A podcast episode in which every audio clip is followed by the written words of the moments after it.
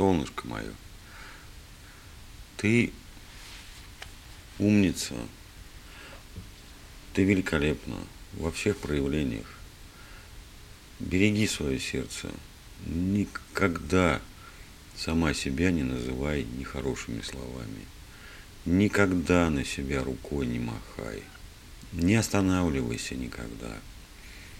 Когда-то я прочитал какую-то легенду, я вот сейчас даже уже и не вспомню, откуда я ее взял, где я ее видел, читал ли, слышал ли. Я даже не помню, а, какая-то история была,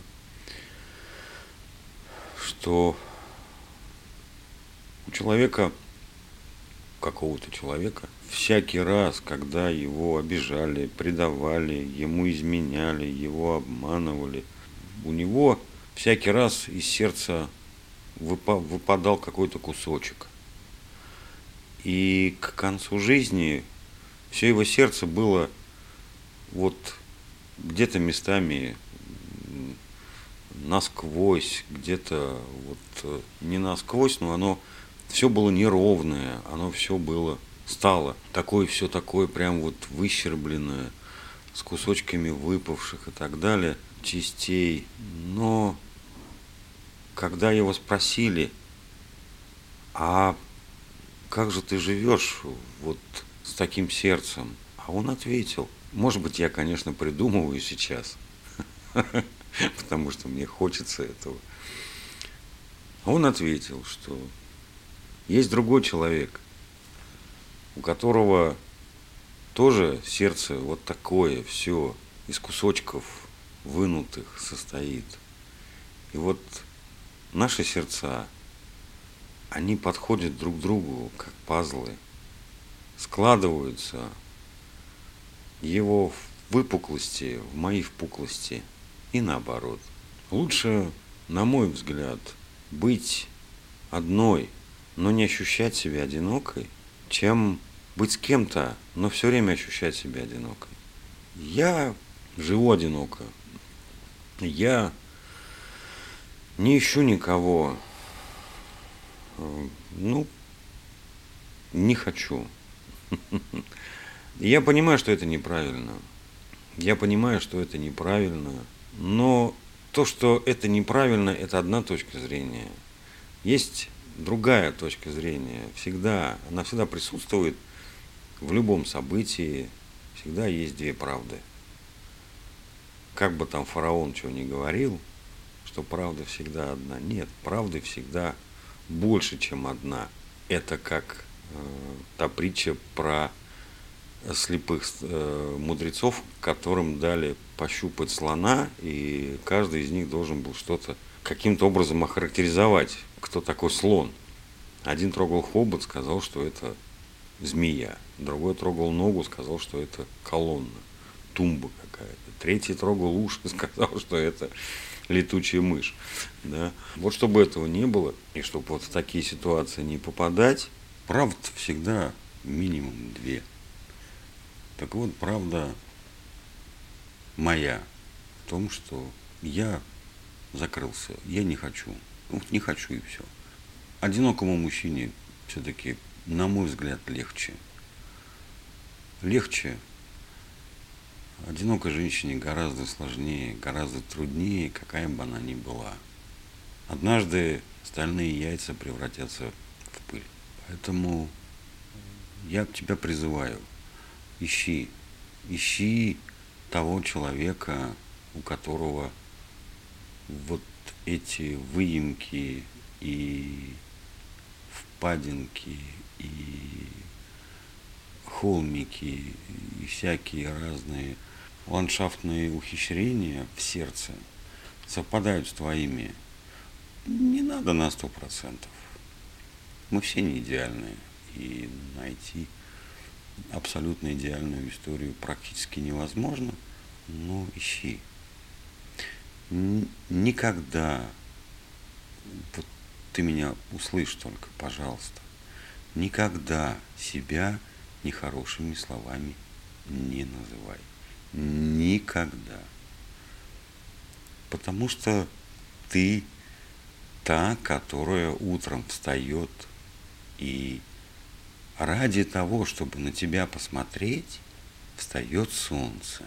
К вечеру солнце садится, потому что ты устала, и солнце не хочет тебя видеть уставшей, ослабленной, безэмоциональной, выдохшейся. Но солнце хочет видеть тебя завтра веселый, сильный, полной жизни.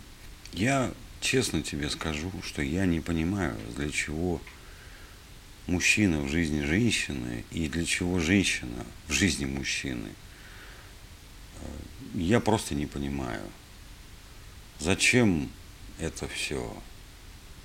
Но раз уж так случилось, и нормальная женщина, такая как ты, хочет тепла рядом с собой, не батареи, не обогревателя, не калорифера, а тепла телесного, душевного, сердечного.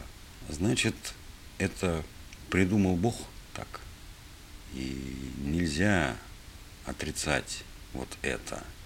Я всегда задавался вопросом, зачем Господь сделал таким образом, что ну, есть мужчина, есть женщина. Зачем он это сделал, я не знаю до сих пор. Иногда мне кажется, что он это сделал для того, чтобы земной шар просто крутился. Просто он сделал массу других существ, населяющих эту землю, которым без разницы. У них нет каких-то половых различий существенных они не создают семьи, они не имеют отношения со своими детьми после их рождения. Вот и на этом фоне вдруг появляется человек, которых всегда двое нужно для того, чтобы появился ребенок. И появляется завет плодитесь, размножайтесь. Ну вот дальше возникает целая куча моральных, этических, социальных проблем, которые ну, до сих пор не имеют какого-то окончательного разрешения. Есть отцы, которые не как отцы, а есть матери не как матери. Но все равно солнце встает утром только для того, чтобы посмотреть, проснулась ли ты или нет.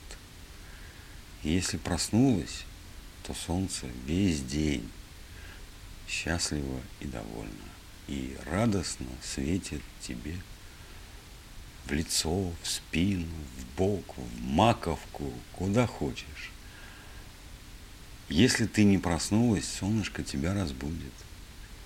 Оно начнет щекотать тебе веки, щеки, руки светом, теплом.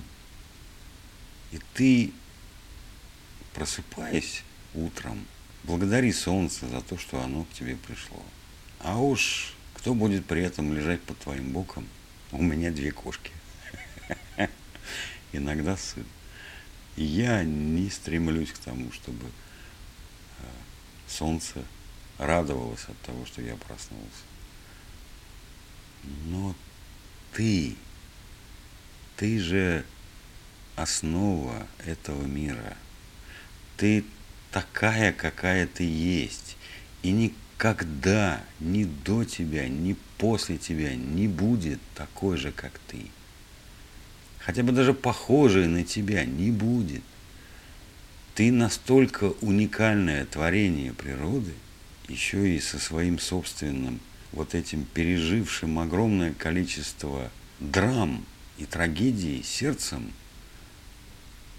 ты есть достояние, достояние нашего мира, которое нужно охранять, поддерживать и носить на руках.